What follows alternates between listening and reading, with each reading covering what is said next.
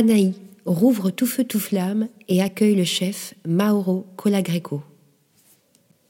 Fermée depuis 2020, la mythique adresse aux saveurs argentines a vu les choses en grand pour sa réouverture le 17 novembre.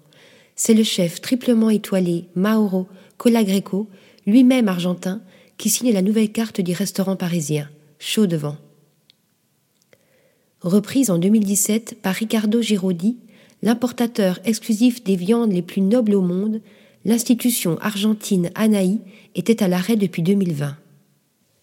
C'était sans compter sur une rencontre avec le chef Mauro Colagreco au Mirazur, son restaurant de Menton, au cours de laquelle les deux hommes parlent viande et cuisson sud-américaine.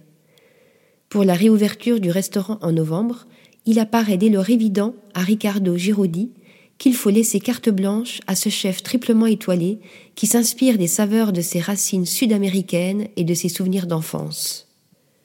L'on ne sera pas étonné de trouver chez Anaï 2.0 de belles pièces de viande sourcées par Ricardo Girodi et sublimées par l'assado, une cuisson à la braise typiquement argentine, traditionnellement associée aux jours de fête.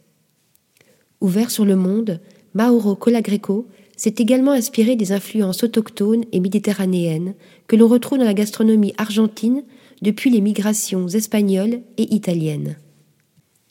Ainsi peut-on goûter des empanadas de bœuf angus aux olives de Kalamata, avec une tarte de cebolla aux oignons et au beurre fumé, ou encore des gnocchis de papa, des gnocchis de pommes de terre poêlées en persillade.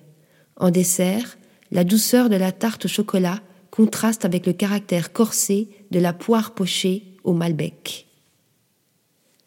Article rédigé par Delphine Lefeuvre.